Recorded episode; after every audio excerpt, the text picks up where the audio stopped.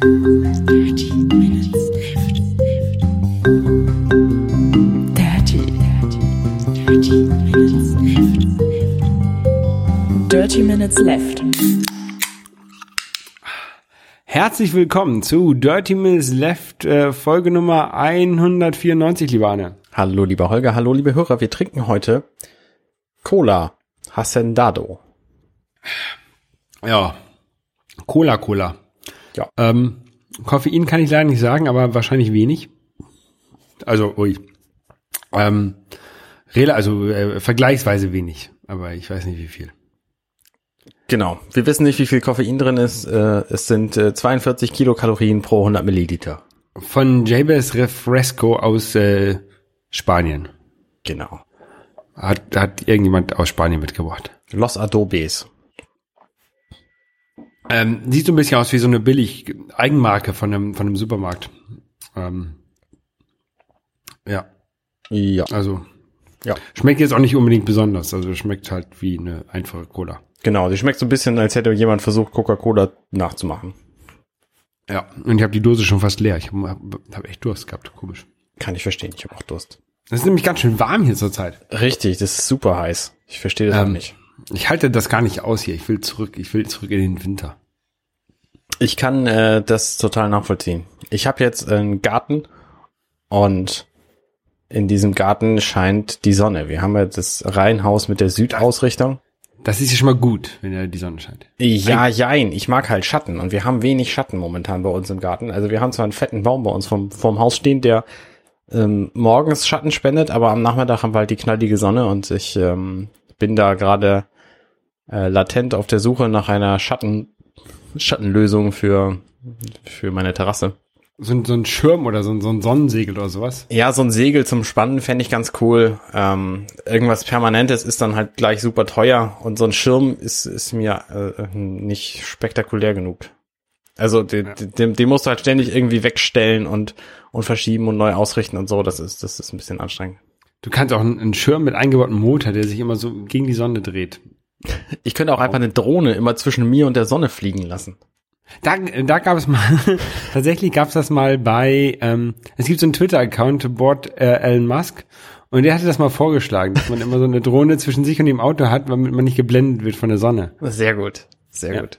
Ja. Das war, das war eine, eine sehr lustige Idee. Also der Board Elon Musk, der macht, ähm, macht halt so dumme Erfindungen, die eigentlich sinnvoll klingen, aber eigentlich auch total bekloppt sind. Wie halt so eine Drohne, die halt immer zwischen einem und der Sonne fliegt. Das, Du, das- klingt ja sinnvoll, ne?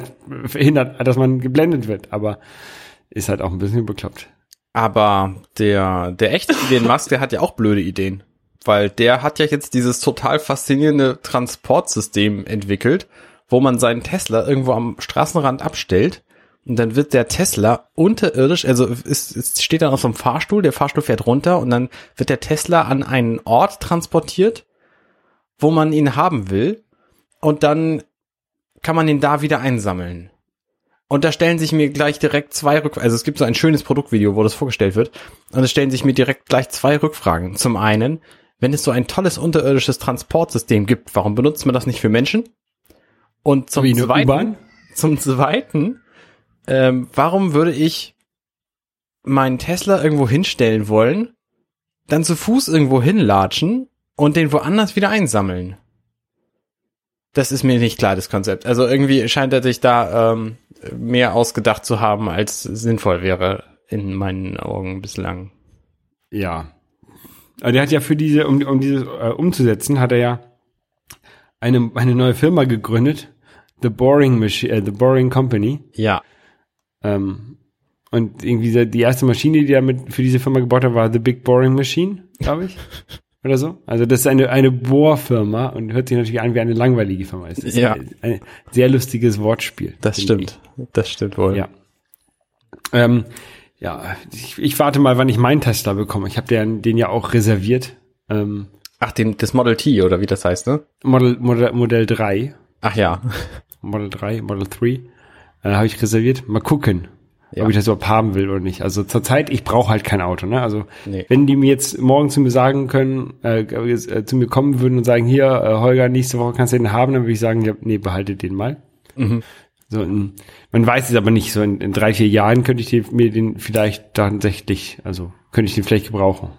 Ja. Dafür habe ich halt diese Reservierung gemacht. ja. 1000 Euro Anzahlung an, Zahlung hast du leisten müssen, ne?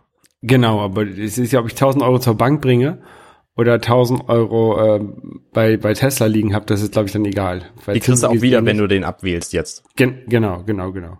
Und Zinsen gibt's eh nicht und deswegen ja, ist, ist halt so diese Reservierung jetzt meine Zinsen dafür. Ja. Ähm, Und Es kann ja auch sein, dass er super rar ist, wenn er, wenn er kommt und du den dann gewinnbringend weiterverkaufen kannst. das könnte auch eine Möglichkeit, also, weiß ja, könnte man machen, aber ich weiß nicht, ob, man, ob man das, ob das geht. Ja. Ähm, Holger. Eisenmann. Halber Erzähl mir was. Ja, ich war in, ich habe einen, einen quasi halben Ironman absolviert in Barcelona letztes Wochenende. Deswegen ist hier Dirty Minutes Left ausgefallen.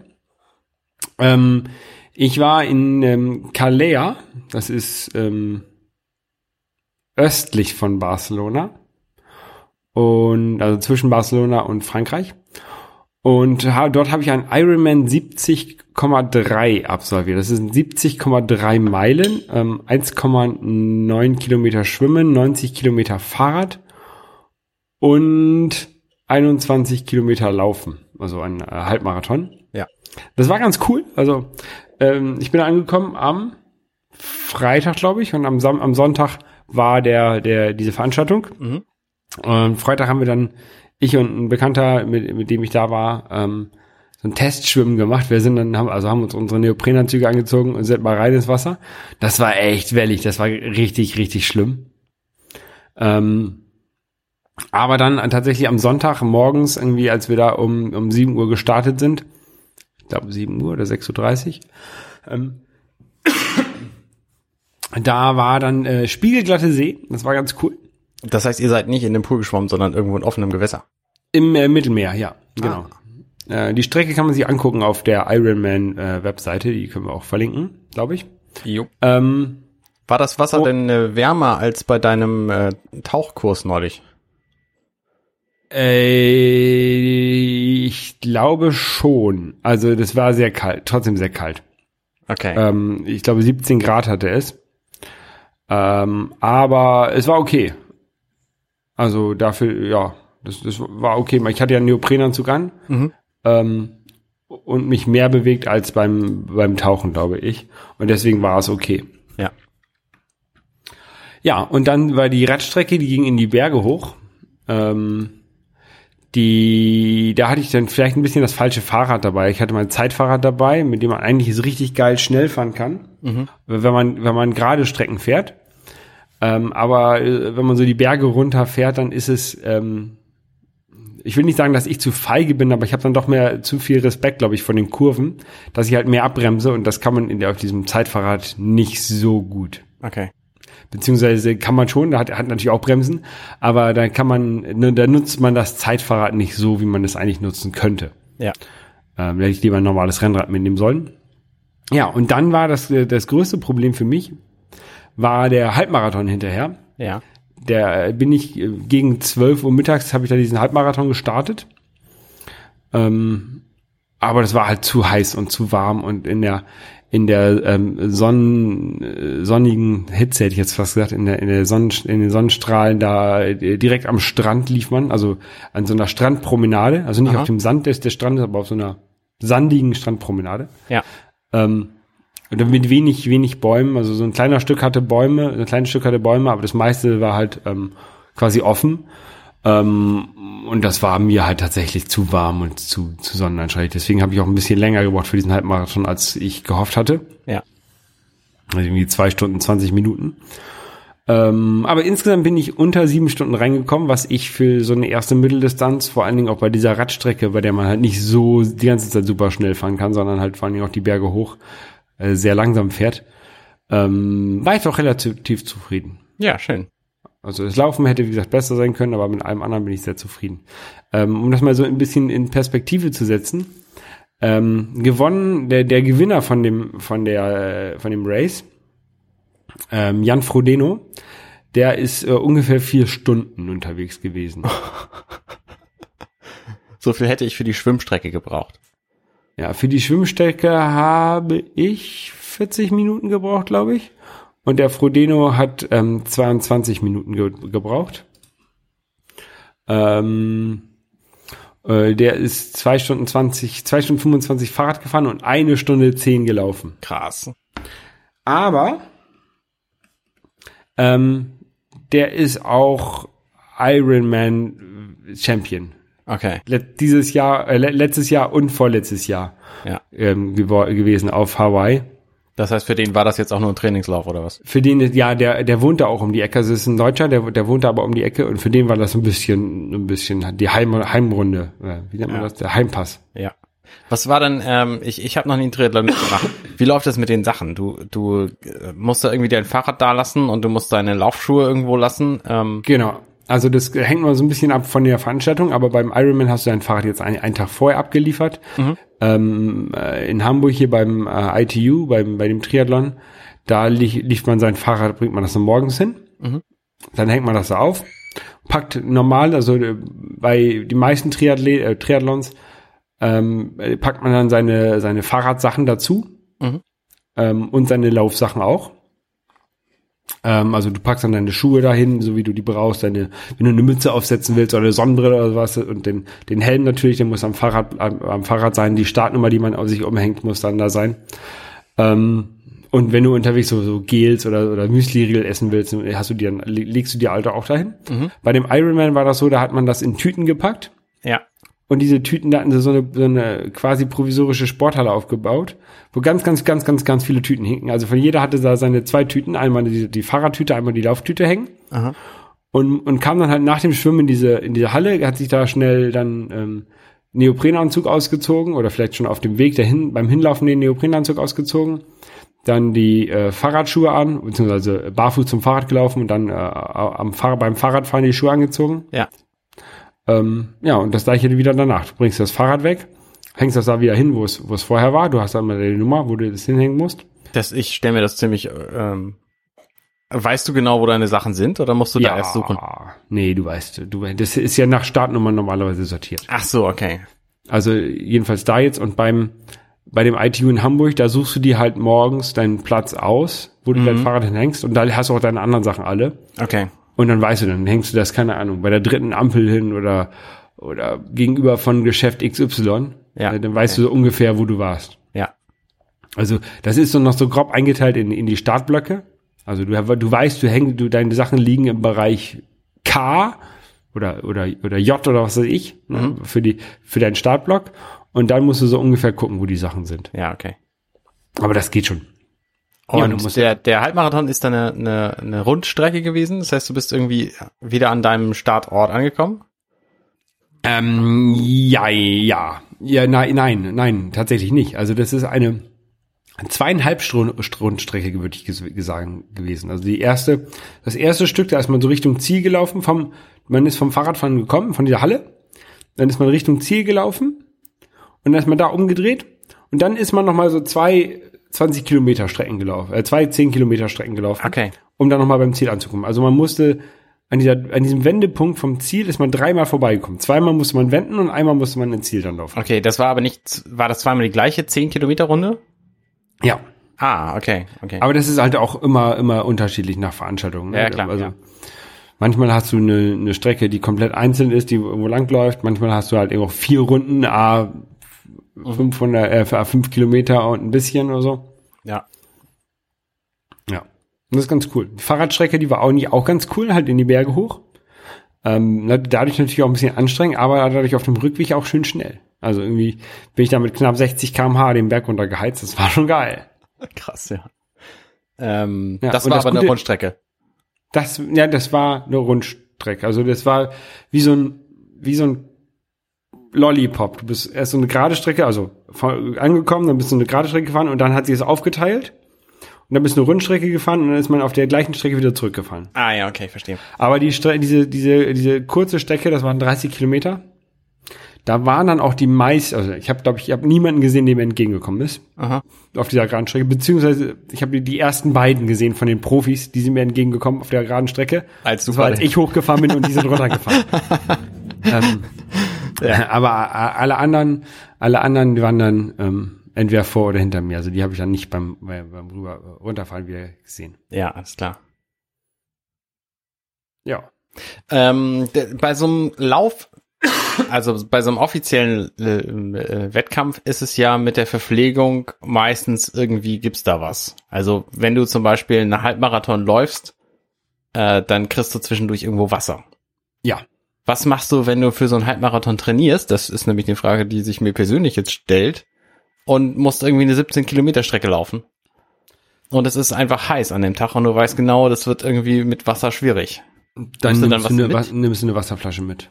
Hast du da eine Erfahrung, was man für eine, also eine Wasserflasche in die Hand nehmen und damit irgendwie z- 10 Kilometer laufen, bis ich sie brauche, ist auch irgendwie blöde, oder? Ja, es gibt so komische Gürtel. Ich habe ich hab so eine, ich habe so einen Gürtel, da kann man sich so ähm, ein so eine Plastikflasche in reinstopfen, die ist keine Ahnung 700 Milliliter fast die oder sowas. Okay. Ähm, und die reicht eigentlich auch. Und zur Not geht man mal irgendwo in ein Restaurant und fragt, ob man Leitungswasser nachfüllen lassen kann oder so. Das Ja, klar, ja. kommt, kommt auch mal so ein bisschen auf die Strecke natürlich drauf an. Also wenn du, wenn du an der Alster laufen gehst, dann hast du äh, an zwei Stellen von der Alster hast du so Wasserspender, da brauchst du nichts mitnehmen. Ah, Da okay, kannst du einfach verstehe. dreimal um die Alster, Alster laufen und kommst an sechs Wasser, sechsmal quasi an Wasserspendern vorbei Ja, und hast auch deine 21 Kilometer gelaufen. ja. Also das muss man immer mal gucken, wo man langläuft. Okay. Weil ich bin nämlich neulich irgendwie unvorbereitet losgelaufen, dann ist es irgendwie unerwartet heiß geworden. Das war eine 14 Kilometer Strecke und da habe ich halt schon Kopfschmerzen gekriegt auf dem Weg. Ja. Ähm, das ist, war neu für mich.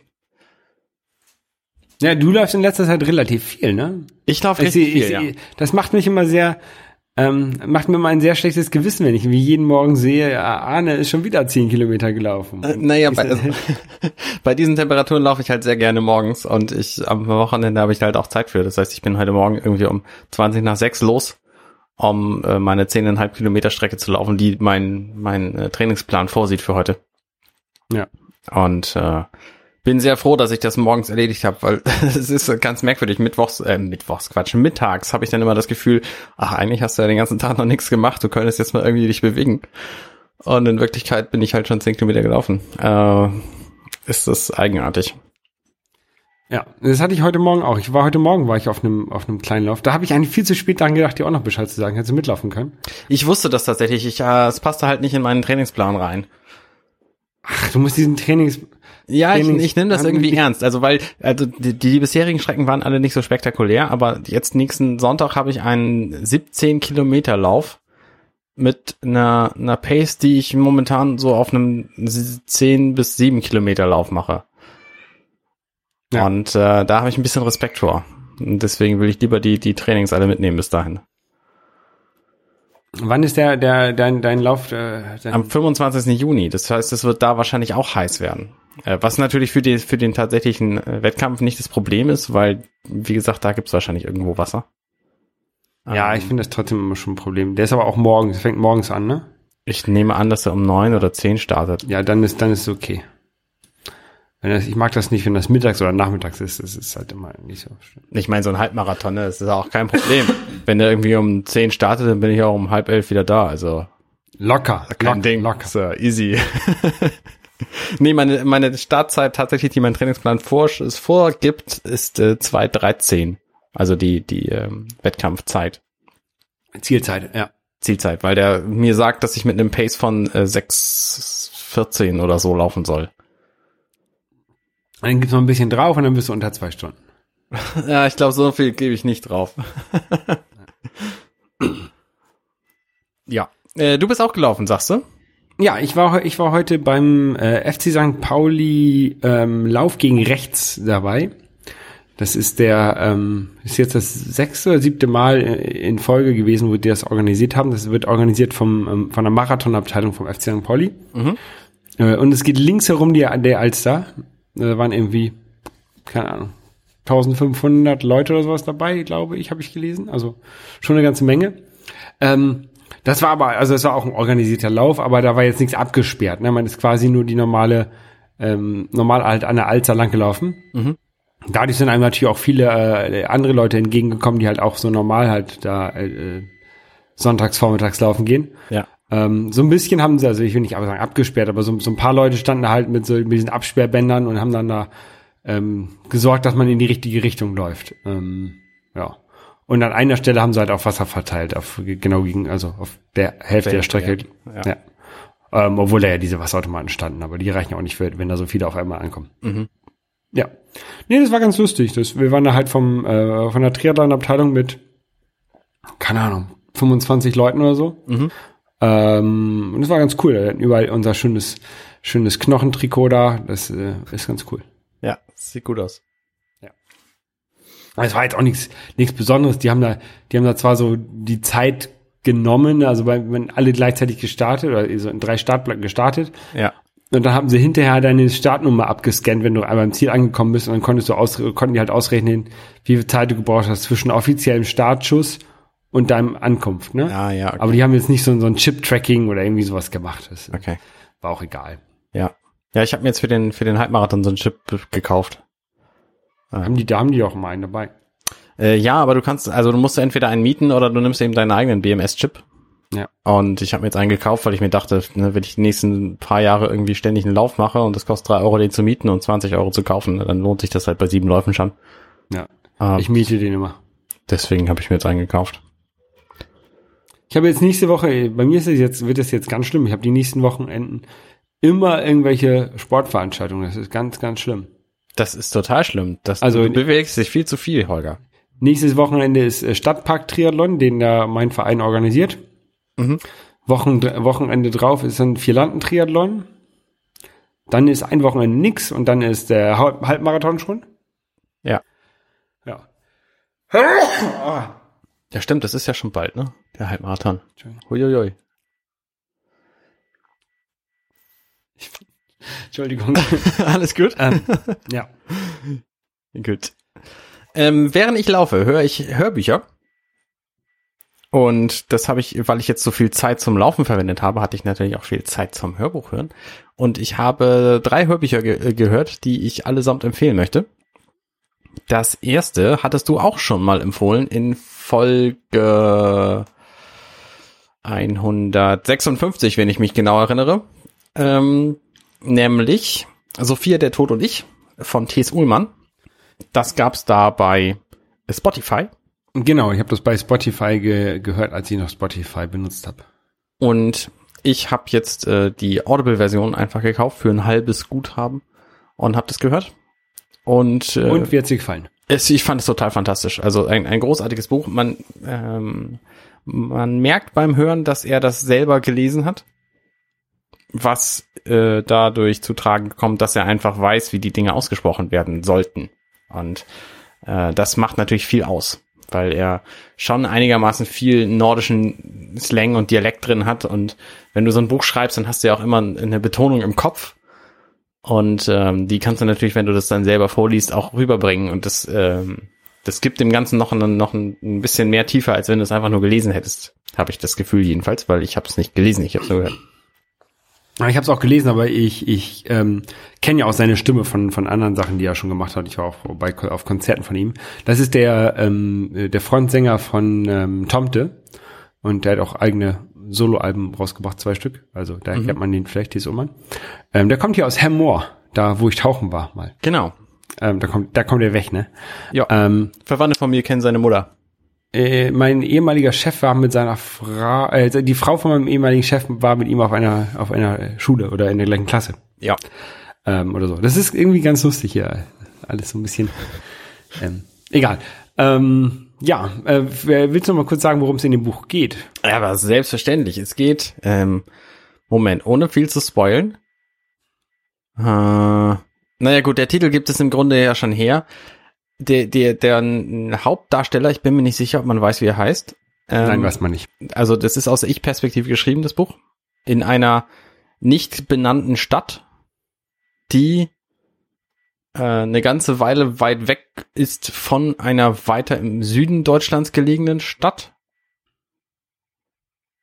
Und der äh, ist halt so ein, ist irgendwie Krankenpfleger oder so und ähm, ist gerade bei sich zu Hause und es klingelt an der Tür plötzlich und dann macht der Tod die Tür auf und will ihn mitnehmen. Und da geht was schief und plötzlich ist er mit dem Tod unterwegs. Und das ist, äh, das ist schon mal eine ganz witzige Sache, weil da irgendwie alles, alles durcheinander gerät und man nicht genau weiß, was passiert. Und das ist halt so ein bisschen Fantasy, weil eigentlich diese, der Tod als Figur existiert, soweit ich das weiß, nicht im wirklichen Leben. Und äh, da aber schon. Und der hat, hat sehr viele lustige Ideen, was man, äh, was man in so einer Situation alles, was in so einer Situation alles passieren kann. Und was ich auch ganz nett finde, ist, dass das Buch eine, eine Wahnsinnsode an das Leben ist, ähm, weil er einfach sehr in sich geht zwischendurch und, und feststellt, dass sein Leben äh, an manchen Stellen einfach schiefgegangen ist und er lieber was hätte anders machen sollen. Mhm. Ähm, so der typische, typische, be typische Begegnung mit dem Tod eben. Und ich finde das, abgesehen davon ist das Buch super witzig. Also. Ja, ich fand es auch sehr, sehr witzig. Ich habe das auch meiner Mutter dann irgendwann mal gegeben, das, ähm, also das gedruckte Buch. Und die fand es auch sehr gut. Ja, also das, das kann ich auf jeden Fall empfehlen. Das zweite Buch, was ich gehört habe, ähm, war von Ryan Holiday. Das Hindernis ist der Weg. Das ist eine äh, neue deutsche Übersetzung eines schon seit ein paar Jahren bekannten, äh, erschienenen englischen Buches. Ähm, und es geht im Grunde um Stoizismus. Und Was ist das? Stoa ist eine, eine Glaubensrichtung, würde ich fast sagen, eine Philosophie, äh, die jeder, die jeder Mensch auf der Welt, der was geschafft hat, offensichtlich, also der jeder Mensch folgt, der äh, was erreicht hat im Leben. Also im Grunde gibt es, ähm, ja, Ver Verstehe ich absolut nicht. ähm, er stellt halt etliche Leute vor, die nach der stoizistischen Einstellung gehandelt haben, obwohl sie das möglicherweise selber weder wissen noch noch zugeben noch äh, wahrhaben wollen würden. Die nämlich besagt, man muss Geduld haben, man muss, äh, man darf sich nicht aus der Ruhe bringen lassen von irgendwas, man soll auf alles vorbereitet sein und ähm, das ist im Grunde auch schon alles. Also er, ich, ich kann es schlecht umschreiben. Im Grunde, das, was, was als stoisch bezeichnet wird, umgangssprachlich, ist ja irgendetwas hinzunehmen, weil man es nicht ändern kann. Also die, der, der Satz, ähm, ich will so, so, Moment, wie war denn das? Ich will so schlau sein. Nee. Ich will so bleiben, wie ich bin. Ah, ich krieg's alles nicht mehr zusammen. Jedenfalls stein, scheint äh, Stoizismus eine, eine sehr lohnenswerte Richtung zu sein, zu verfolgen. Und äh, das Buch ähm, beschreibt nicht wirklich die Methoden, sondern stellt eben anhand von, von Personen einfach die Methoden vor. Und ähm, sagt dann aber auch, dass er selber das alles nicht erfunden hat, sondern dass das schon irgendwelche äh, Leute wie Aristoteles gemacht haben und dass das ähm, dass man lieber bei denen nachlesen sollte, wenn man es genauer wissen will. Trotzdem ist das Hörbuch irgendwie viereinhalb Stunden lang und ich habe es zweimal gehört, weil ich es so gut fand. Ähm, kann ich empfehlen. Also wer wer ein bisschen was lernen will, ich habe halt äh, da so ein bisschen gelernt äh, Gelassenheit, mehr Gelassenheit, mehr auf Gelassenheit zu achten und und gelassener Dinge zu sehen, die ich sowieso nicht ändern kann. Er hat zum Beispiel ein Beispiel von Thomas Edison. Der, als er irgendwie 60 war oder so, hatte er eine Fabrik und die ist einfach durch einen Fehler abgebrannt und da sind halt irgendwie Jahre von Forschung mit abgebrannt und er ist hingegangen und hat, äh, also äh, eilig ist er dann zu dieser Fabrik gegangen, während sie brannte und äh, hat zuerst geguckt, ob sein Sohn da ist und der Sohn war dann zum Glück da und am Leben und alles war gut und dann hat er zu seinem Sohn gesagt, ähm, geh mal schnell deine Mutter holen, denn so ein Feuer werden sie, wird sie nie wieder zu sehen kriegen. Weil da waren halt Chemikalien in der Fabrik und es brannte irgendwie lila und, und grün und so und das äh, ist natürlich richtig und es war aber sein Lebenswerk quasi bis dahin. Und äh, er hat einfach gesehen, okay, es bringt überhaupt nichts, wenn ich mich aufrege in diesem Moment, deswegen nehme ich einfach das hin, was ich, was ich äh, nicht ändern kann. Und ähm, mach das Beste draus so und und hab halt äh, schick ihn nach der nach der Mutter, damit die das das das schöne Feuer sehen kann weil es war eben nichts zu ändern. Ne? Du musst es einfach hinnehmen. Und das ist halt ein Punkt, den ich, äh, den ich inzwischen schon wieder so ein bisschen beiseite geschoben habe, aber gerade im Umgang mit Kindern ist das echt ein, ein sehr lohnenswerter Gedanke. Äh, was du nicht ändern kannst, musst du einfach hinnehmen. Es lohnt sich nicht, darüber aufzuregen. Ja. Also vor dem Hintergrund kann ich das Buch sehr empfehlen. Ja, genau. Das äh, passiert auch häufig, ähm, vielleicht nicht genau das gleiche, äh, aber ähm, äh, man kann, es gibt ja häufig Sachen, wo man nichts dran ändern kann, die aber eigentlich doof sind für einen, ne? Und viele Leute regen sich darüber auf, ne? Ja. Ähm, und ich reg mich halt über sowas nicht auf und dann kriege ich halt auch häufig äh, von Leuten gesagt, warum, also die, die fragen mich dann, ja, aber warum regst du dich nicht auf? Ich so, ja, ob ich mich jetzt aufrege oder nicht, ändert ja an der Sache nichts. Also kann ich doch besser gut gelaunt sein, dann bin ich wenigstens gut gelaunt, weil äh, äh, schlecht gelaunt sein bringt nichts. Genau, das ist auch eine, einer dieser stoizistischen Ansätze. Du bist offensichtlich auch Stoiker, ohne es zu wissen. Ähm, man soll Dinge, also man soll quasi das Hindernis lieben lernen, weil das alles, was sich einem in den Weg stellt, ist eine Gelegenheit, irgendwas anders zu machen und zu lernen und besser zu machen und so. Man lernt eben nicht daraus, dass man, dass alles perfekt läuft, sondern man lernt aus, aus Fehlern und man lernt aus, aus Unglücken. Und Ja.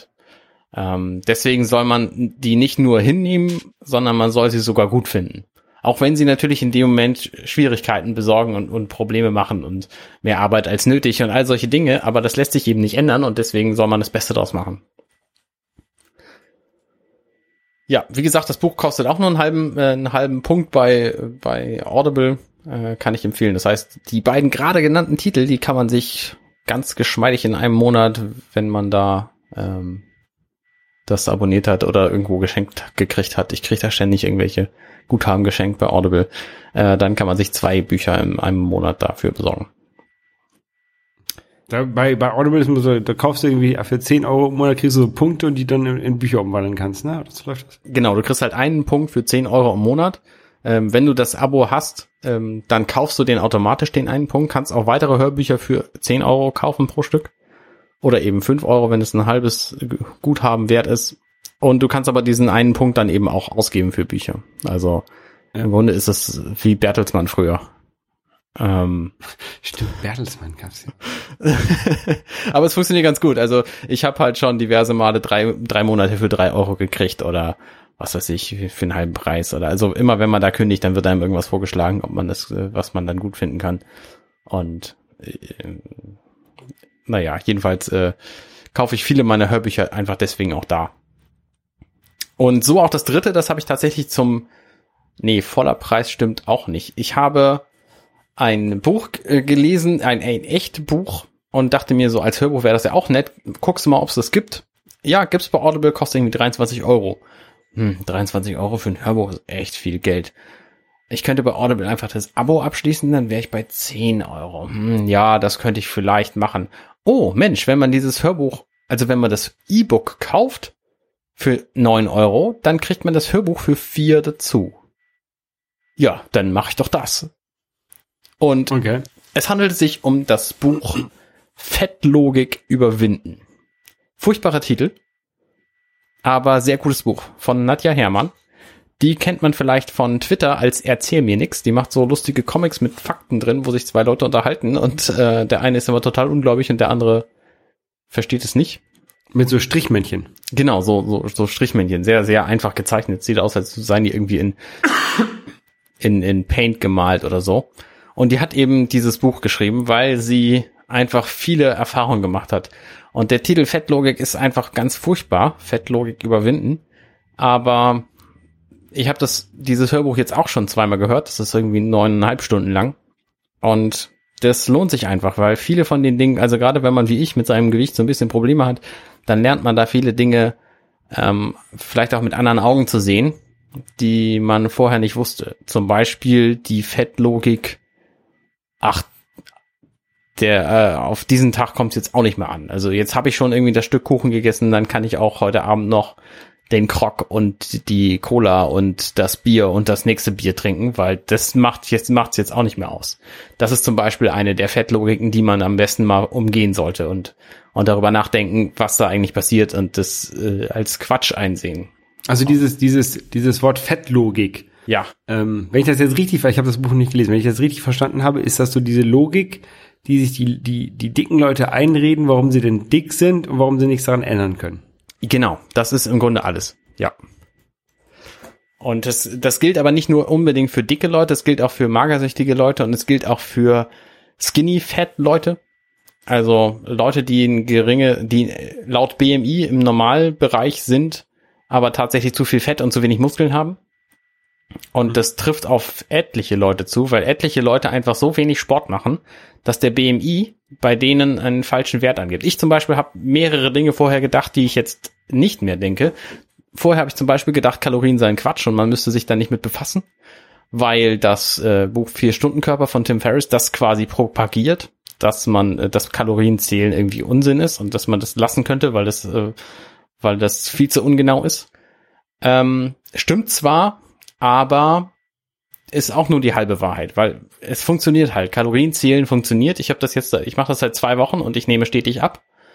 Ähm, und es ist einfach so, ne? Wenn du weniger Kalorien zu dir nimmst, der Körper hat halt einen Grundumsatz und verbraucht das. Und wenn du weniger zu dir nimmst, dann nimmst du halt ab. Das ist eine ganz logische physikalische Sache. Man kann das berechnen und es haut halt hin. Ähm, es gibt natürlich verschiedene Dinge, die man nicht weiß, wie viel Kalorien zum Beispiel verbrauchen mehr Wärme oder mehr Hitze bei, oder, oder mehr, mehr Kälte in der Umgebung des Körpers oder was machen eigentlich Hormone alles. Ähm, das ist so ein, so ein Punkt, das, da weiß man halt vorher nicht drüber Bescheid. Und das, das wissen auch Leute nicht, die Kalorien zählen. Und deswegen ist es halt relativ ungenau, auch wenn man sehr genau zählt. Mhm. Ähm, und auch was kommt eigentlich hinten wieder raus? Wie viele Kalorien kommen un, un, äh, aufgenommen wieder hinten raus? Das ist, ist ja auch irgendwie ungeklärt. Ähm, aber verschiedene andere Sachen sind halt, sind halt äh, doch einigermaßen logisch. Auch dass der BMI Gesundheit. Dass der BMI ein Wert ist, den ich, ich habe bislang vom BMI nicht viel gehalten. Und es stellte sich jetzt raus, also die, sie, sie hat das in dem Buch geschrieben, die ist übrigens äh, Doktor der, ähm, ich weiß es nicht genau, sie ist äh, Psychologin und hat einen Doktor in, weiß ich nicht. Jedenfalls hat sie auch über, über Ernährung äh, irgendwas gemacht und kennt sich damit halt aus und sie belegt es halt auch alles wissenschaftlich, also anhand von irgendwelchen wissenschaftlichen Studien. Der BMI zum Beispiel, der gibt bei vielen Leuten einen Wert an. Bei mir ist er momentan bei 24,9. Ich glaube, das Übergewicht fängt bei 25 an. Ich bin also kurz vor Übergewicht. Okay. Aber das Problem ist, dass dieser BMI, und das wird ihm auch immer angekreidet, nicht darauf eingeht, wie viel Muskeln und wie viel Fett in dem Körper drin sind. Und deswegen wird halt immer gesagt, ja, so Leute wie Arnold Schwarzenegger zum Beispiel zu Mr. Olympia Zeiten 79, die hätten halt ein BMI von, von weiß ich nicht, 27 gehabt und wären damit laut BMI übergewichtig. Tatsächlich war das aber alles Fett. Quatsch. Tatsächlich waren das aber alles Muskeln. So, und das wird dem immer angekreidet, diesem BMI. Ähm, in Wirklichkeit trifft es auf einen sehr, sehr, sehr kleinen Teil der Menschheit zu, dass der BMI denen zu wenig also dass er sie als übergewichtig bezeichnet, obwohl sie eigentlich nur aus Muskeln bestehen. Aber der BMI ist deswegen falsch, weil er es häufig andersrum tut. Er bezeichnet viele Leute als normalgewichtig, obwohl sie einen zu hohen Körperfettanteil haben und zu wenig Muskeln. Weil der BMI nämlich aus einer Zeit stammt, als die Leute sich einfach noch viel mehr bewegt haben als heutzutage. Und deswegen davon ausgeht, dass die Menschen alle mehr Muskeln haben. Und äh, das, das ist halt ein Problem bei dem BMI. Aber wenn man einen BMI hat, der jenseits der 25 liegt, dann ist es in fast allen Fällen so, dass man einfach Übergewicht hat und dagegen was tun sollte. Ja. Weil Übergewicht eines der schädlichsten Dinge ist, die man seinem Körper antun kann. Und es einfach nicht nichts Gesünderes gibt. Also für viele, viele Krankheiten, ein großer Teil des Buches befasst sich mit Krankheiten, die man durch Übergewicht hat und die man zumindest lindern kann oder zumindest äh, schwächen kann, indem man einfach abnimmt. Ähm, ja, also das äh, ist ein Augenöffner, dieses Buch. Und ich äh, bin inzwischen sehr froh, dass ich auch mit dem dritten Wert auf meiner Apple Watch was anfangen kann, nämlich die Kalorien.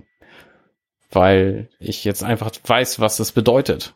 Ich wusste halt, ich habe halt mit dem, mit dem Kalorienzählen jetzt angefangen und weiß erstmalig, wie viel so ein Mensch eigentlich zum, zum Leben braucht. Das heißt, du, du machst jetzt auch nicht mehr dieses andere, was du gemacht hast. Ich mache momentan nicht Slow Carb, nein. Slow das ist, ja. das ist ganz nett. Am Ende des Buches sagt sie, ja, es ist zwar so, dass Kalorien, also man muss weniger Kalorien aufnehmen, als der Körper verbrennt täglich, sonst nimmt man nicht ab. Und wenn man das tut, dann nimmt man ab, hundertprozentig.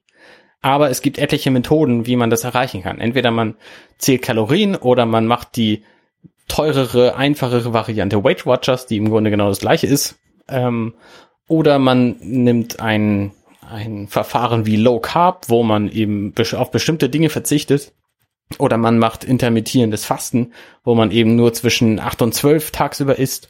Oder man macht irgendwie alle drei Wochen eine Kur, wo man irgendwie nur Wasser und Kohlsuppe isst und äh, all solche Dinge, ähm, die dafür sorgen, dass der Gesamtumsatz über eine längere Dauer eben niedriger ist, ja. was du einnimmst, als was du verbrauchst. So, und das finde ich ist eine ganz nette Sache. Das heißt, man kann auch verschiedenste Diäten einfach mal ausprobieren. Ne, vielleicht reicht es ja, wenn man irgendwie abends auf, wenn man irgendwie morgens auf sein äh, Frühstücksastra verzichtet, ähm, um abzunehmen, oder wenn man irgendwie abends auf die die äh, drei Stück Torte verzichtet. Ähm, Oder auch so die typischen äh, Chips und Bier beim Fernsehen gucken. ja, genau, sowas halt. Ähm, und sie geht halt auf verschiedenste andere Dinge ein. Zum Beispiel, dass Protein einfach super wichtig ist, um die Muskeln zu erhalten. Das heißt, auch Leute, die abnehmen, müssen viel Protein aufnehmen. Sie sagt pro, äh, pro Kilo Normalgewicht 0,8 Gramm bei Leuten, die nichts tun und 2 Gramm pro, bei Leuten, die was tun. Das heißt, bei ihr, die ist irgendwie 1,75 groß, waren das irgendwie 60 Gramm ähm, ohne was zu tun und dann irgendwie 150, als sie was tun, äh, als sie angefangen haben mit Sport und sich bewegen. Und 150 Gramm Protein, das musst du erstmal hinkriegen, weil in vielen Nahrungsmitteln ist gar kein bis sehr wenig Protein drin. Und es gibt einige, einige Nahrungsmittel, die sehr gut sind zu essen. Also Magerquark zum Beispiel ist einfach fantastisch, weil das wenig Kalorien hat und sehr viel Protein. Äh, deswegen esse ich jetzt sehr viel Magerquark. Und das scheint mir ganz gut zu tun. Protein macht halt auch satt. Ähm, ja, also wie gesagt, ich kann das Buch nur empfehlen. Und zwar jedem. Uneingeschränkt. Alle Leute sollten dieses Buch hören. Weil da mindestens, für, für jeden sind da mindestens zwei Sachen bei, wo er dachte, hm, oh Mensch, da habe ich noch nie drüber nachgedacht. So, und äh, ich bin immer davon ausgegangen, es ist eigentlich anders. Also, ähm, tolles Buch. Abgesehen davon hat diese Dame, Nadja Hermann, die das geschrieben hat, auch einen Blog, äh, der sehr unterhaltsam ist, weil der halt verschiedenste äh, Berichte von ihren Lesern äh, wiedergibt. Ja, Ja. So viel dazu, langer Monolog. Aber wie gesagt, gutes Buch. Wir verlinken das auf Und unserer hat dich, das Website. Buch, äh, hat dich das Buch auch noch motiviert, dich mehr zu bewegen oder kommt das nur durch den Halbmarathon? Äh, nee, das kommt tatsächlich nur durch den Halbmarathon jetzt. Aber durch das mehr Bewegen weiß ich halt, wie viel mehr ich an den Tagen essen kann, wo ich mich bewege. Das heißt, auch wenn ich irgendwie hinterher mal meine zwei, drei ähm, alkoholfreien Weizen trinke ähm, oder Stück Torte oder so, dann weiß ich halt, wie viel ich eigentlich davon zu mir nehmen kann, bevor es zu viel ist. Ja. Also ne, an einem Tag, wo ich irgendwie morgens mein mein halben halbes Kilo Quark gegessen habe mit einer Banane drin, was irgendwie 550 Kalorien sind, ähm, und ansonsten den Tag über noch nix, dann weiß ich, okay, ich kann nur abends auch mal eine ganze Tüte Chips essen. Es ist okay, ich, es reicht. Ja. Ne, dann habe ich zwar insgesamt irgendwie wenig Proteine zu mir genommen, aber äh, also an Kalorien nehme ich dann trotzdem ab. Und eines der, der wichtigen Punkte ist auch, dass vielen Leuten offensichtlich das Prinzip von Wassereinlagerung nicht bekannt sind und dass deswegen viele Diäten scheitern, weil die Leute eben, also man kann Problem, der Körper kann problemfrei Wasser einlagern, wenn er das Gefühl hat, er braucht was. Und das macht er halt häufig, wenn er lange keine Kohlenhydrate hatte und dann welche kriegt, dann nimmt er halt irgendwie problemfrei auch mal irgendwie fünf bis sieben Liter Wasser auf und dann wiegst du halt am nächsten Tag sieben Kilo mehr auf der Waage, weißt aber, dass es nicht hinhauen kann, weil so viel hast du nicht mehr gegessen. Und das nimmst du dann über die Zeit wieder ab. Und diese, wenn du einfach weißt, wie viel Kalorien du verbrauchst und wie viel du isst, dann weißt du auch, dass das, dass das nicht alles Fett sein kann. Und das ist relativ beruhigend zu wissen, finde ich. Ja. Ja, Sehr gut. Aber ich glaube, ich werde es nicht lesen.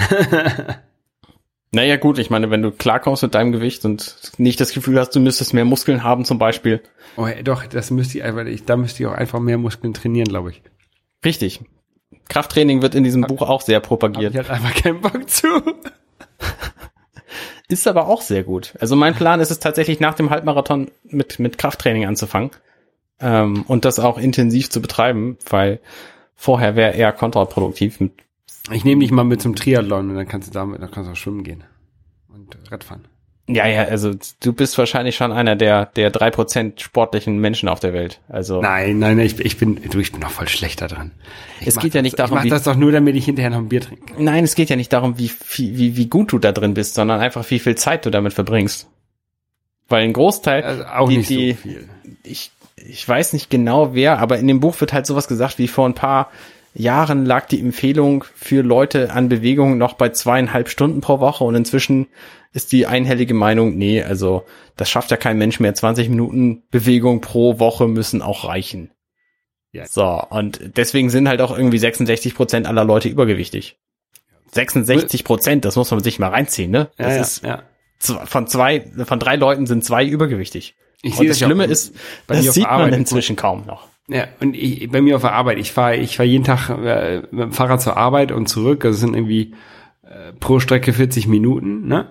Ähm, andere Kollegen, die jetzt auch nicht, wahrscheinlich sogar noch äh, günstiger an der Arbeit wohnen, die fahren dann mit dem Auto, brauchen genauso lange Mhm.